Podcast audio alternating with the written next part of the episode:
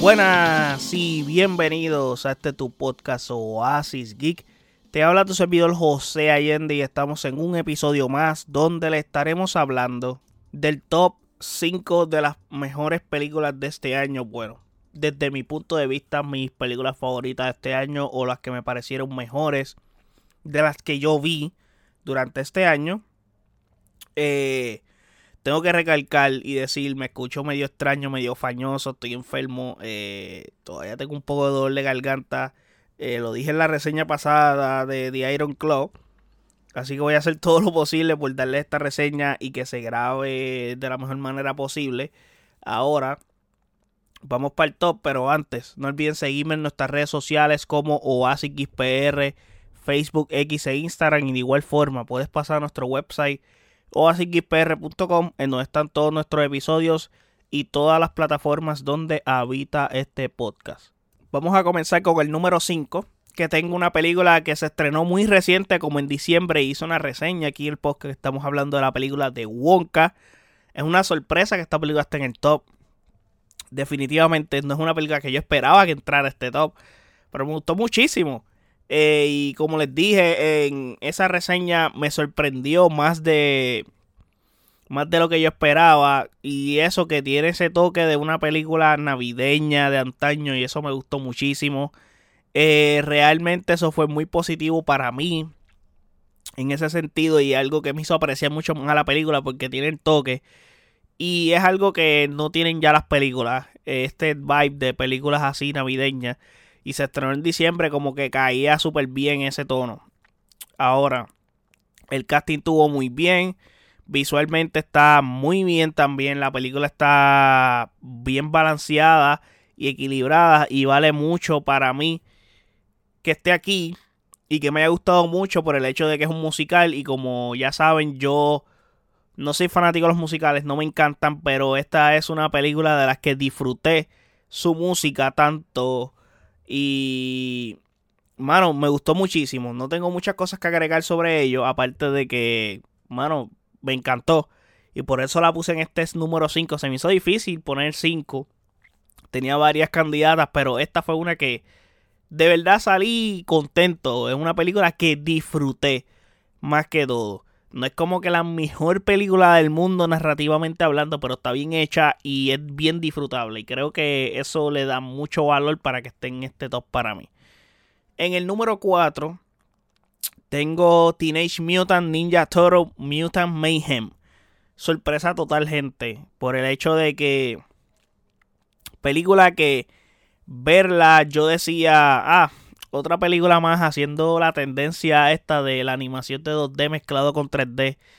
Pero no, no es así. O sea, esta cinta llevó la animación y la evolucionó de cómo hacer una película de este tipo. O sea, no tan solo eso, logró hacer una trama tan épica, memorable. La película se desarrolla muy bien a los personajes y todos tienen su identidad. Eso es muy interesante y algo que carece en muchos de los productos que he visto de los Ninja Turtles es que los Ninja Turtles no parecen teenage, o sea, no parecen adolescentes y aquí tienen todo ese vibe de adolescencia y eso le da una buena vibra y una buena identidad a los personajes.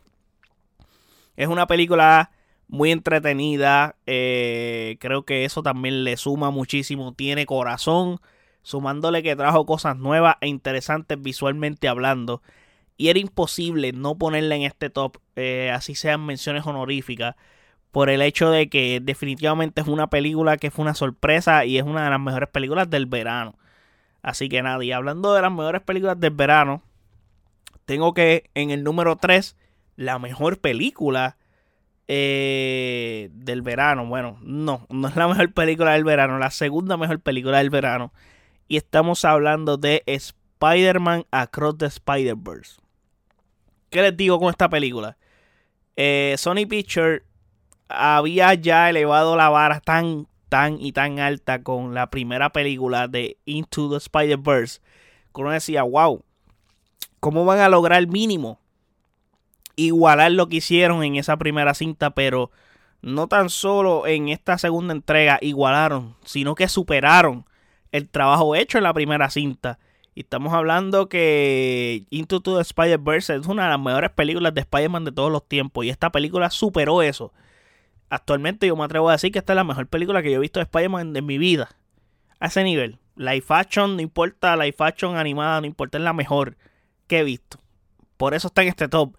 Y ya que, eh, como, como les digo, en Into the Spider-Verse fue que se puso mainstream este estilo de animación de 2D y 3D, porque no, es como que Sony Pictures se inventó esto, fueron los primeros, pero sí fueron los que hicieron mainstream esta animación con esa película.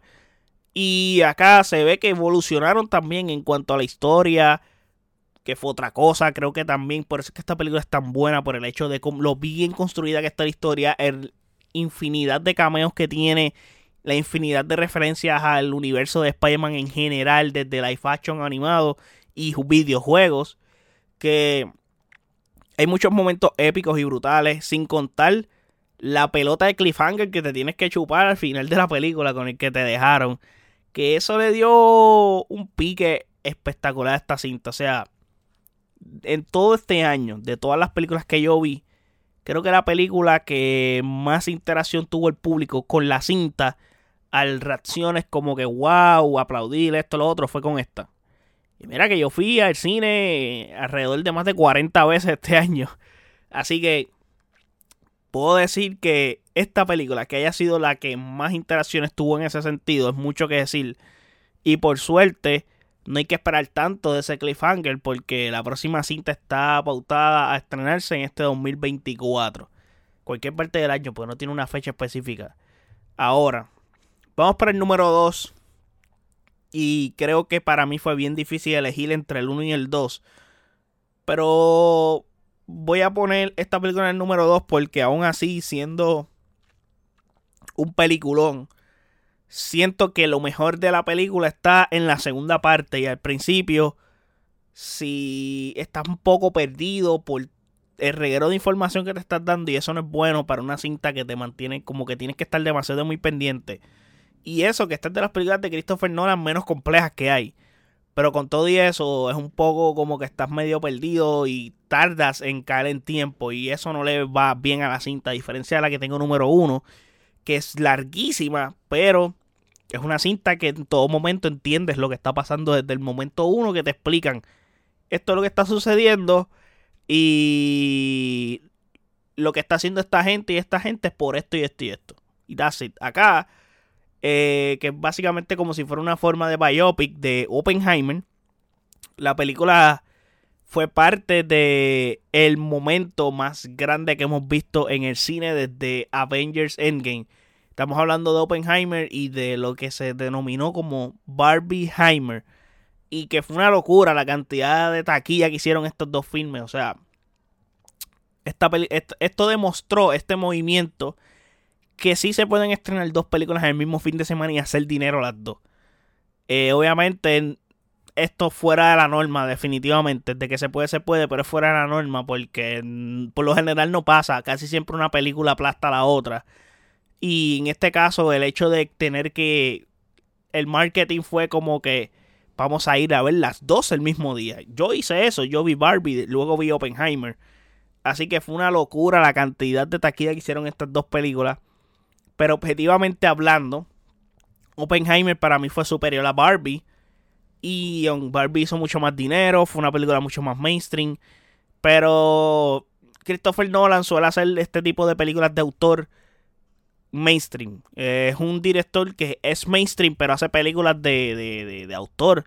Películas que suelen ser películas que no generan mucha taquilla. Y Christopher Nolan pues está fuera de esa norma. Así que todas las demás que yo vi durante este año, una es mejor que esta. Y el trabajo que hizo Christopher Nolan acá es brutal. Mientras que Killian Murphy con el papel de su vida, luego de romperla en Piggy Blinder, y acá tiene ese papel de su vida que no desaprovecha en lo absoluto. Mientras que Robert Downey Jr. se encuentra con un proyecto serio de nuevamente, luego de interpretar a, a Tony Stark durante más de 10 años. Y con una de las mejores interpretaciones de su carrera, by the que en la saga de premios debería estar considerado como uno de los mejores actores, bueno, supporting actor. eh, porque su trabajo fue excepcional en esta película. Y el resto del casting lo hace muy bien, sin contar que la cantidad brutal de cameos que tiene esta película en cuanto a los actores que salen es otra cosa. Eh, la forma en que se encuentra la historia es lo más interesante. Aunque les dije que al principio tú estás un poco perdido, pero de todas maneras, si eres fanático de Christopher Nolan, la cachas bastante rápido. Pero para un público generalizado, para el público que tenía que, que iba a montarse en la ola de Barbie Heimer para ver esta película, porque esta película la vio mucha más gente de lo que probablemente iba a ir a verla si no se hubiera creado este movimiento de Barbieheimer. Y ese tipo de personas estoy seguro que estaban perdidos hasta cierto punto de la película. Y la película dura tres horas. Ahí Sharp.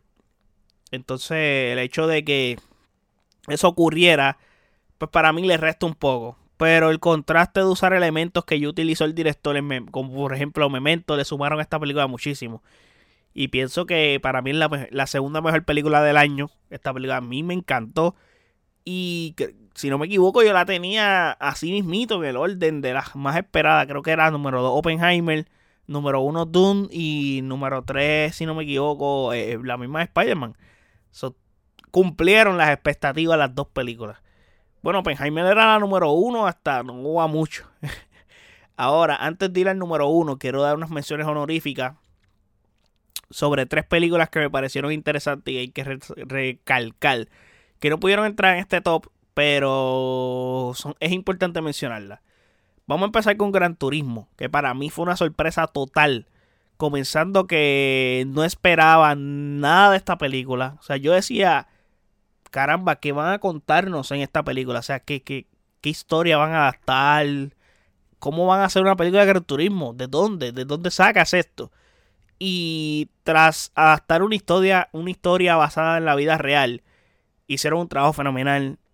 Y tan bueno que la sala donde yo la vi eh, sentía esa aura de superación y perseverancia que en cierto punto la película, la sala pegó a aplaudir y todo. Comenzó, que eso es mucho que decir. O sea, la película fue muy emocionante, muy emotiva y tenía un gran corazón la película y creo que me pareció tremenda película y está bien trabajada.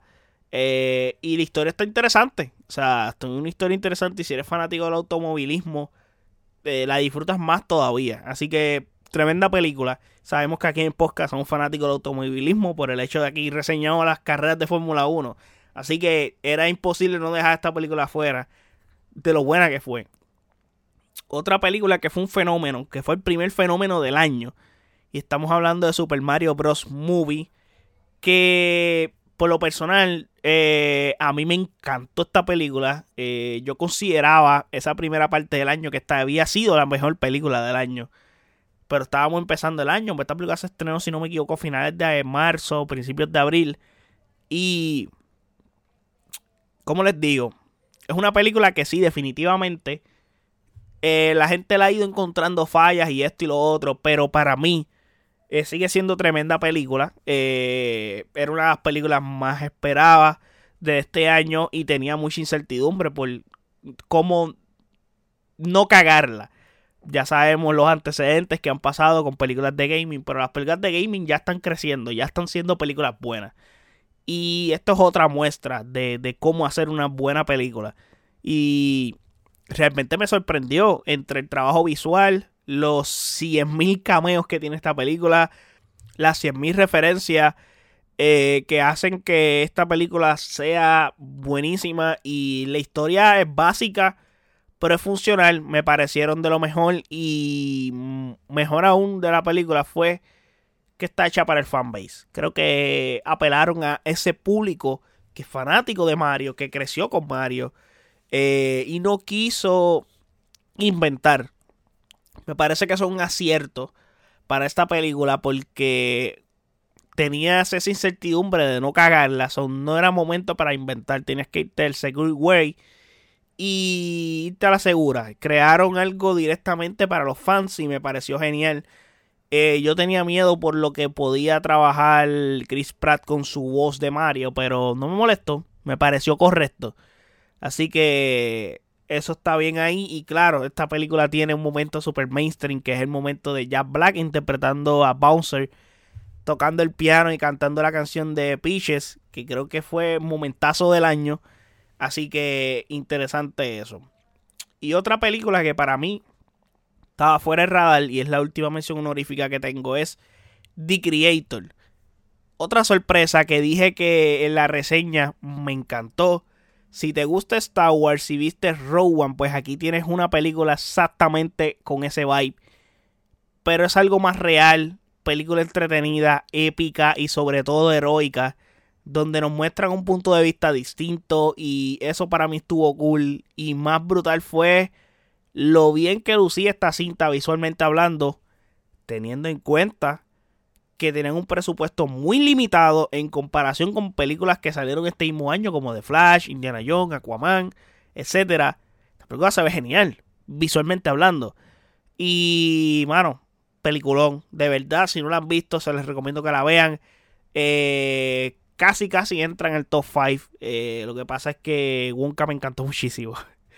Ahora, vamos para el número 1 que es una película que yo personalmente no esperaba que entrara aquí. No tenía como que expectativas de esta película, a pesar de que estamos hablando de una película que está dirigida por Martin Scorsese y protagonizada por Leonardo DiCaprio y Robert De Niro. Y no sé por qué caramba yo no contaba con esta película. No entiendo. Estamos hablando de Killers of the Flower Moon. Y no fallaron, gente, no fallaron. Cuando tú tienes este tipo de personas en una película, la probabilidad de que ese producto sea una basura es casi ninguna. So, estamos hablando de que esta es una película que es una adaptación de la novela, novela homónima de David Grant. Y la película sigue la investigación del FBI sobre los asesinatos de los miembros de la, de la tribu Osage en la década de los 20. Para mí es la número uno por lo bien construida que está esta película, obviamente. Y es como que Martin Scorsese dijo, yo voy a dirigir esta película y le voy a enseñar a todo el mundo cómo es que se hace cine real, cómo es que se hace cine verdadero. Y tuvo los mejores elementos posibles. O sea, tienes probablemente al mejor actor de esta generación, que fue que ha sido Leonardo DiCaprio, y tienes al mejor actor de la pasada generación, que es Robert De Niro. Para mí son los dos GOATs, sin duda alguna. Eh, yo considero que los GOATs son De Niro. Eh, ay, Dios mío, se fue el nombre del otro. De Niro, Al Pacino, Denzel Washington, DiCaprio. Y I guess podría meter a Brad Pitt. Y Christian Bale. Para mí esos son los mejores actores que yo he visto. Ay. Ay, Dios mío. Y Daniel Day-Lewis, por supuesto. Eh, mano, obviamente esta película, teniendo esos actores, junto a la dirección de Martin Scorsese, ¿qué puede salir mal aquí? O sea, sin contar que tenemos una revelación de actriz con Lily Gladstone, que hizo un trabajo espectacular en esta película. Y pues, mano, tiene todo para ser el top 1 eh, desde mi punto de vista.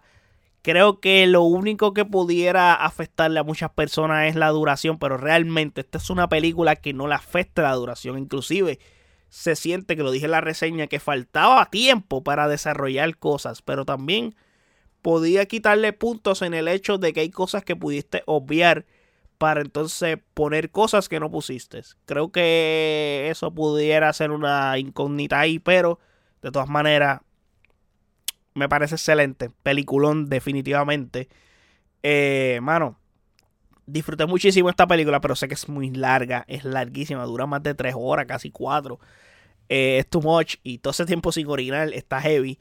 Así que nada, para mí esta es la número uno del año eh, y este es mi top de las 5 mejores películas de este año con las menciones honoríficas. Espero que les hayan gustado. Déjenme saber ustedes qué piensan de este top, si consideran que el top de ustedes es igual o no. Denme los top de ustedes en los comentarios que los estaré leyendo en nuestras redes sociales como OasisXPR, Facebook, X e Instagram. Y de igual forma puedes pasar a nuestro website oasisxpr.com en donde están todos nuestros episodios y todas las plataformas donde habita este podcast. Así que muchísimas gracias por el apoyo. Hasta el próximo episodio. Chequeamos.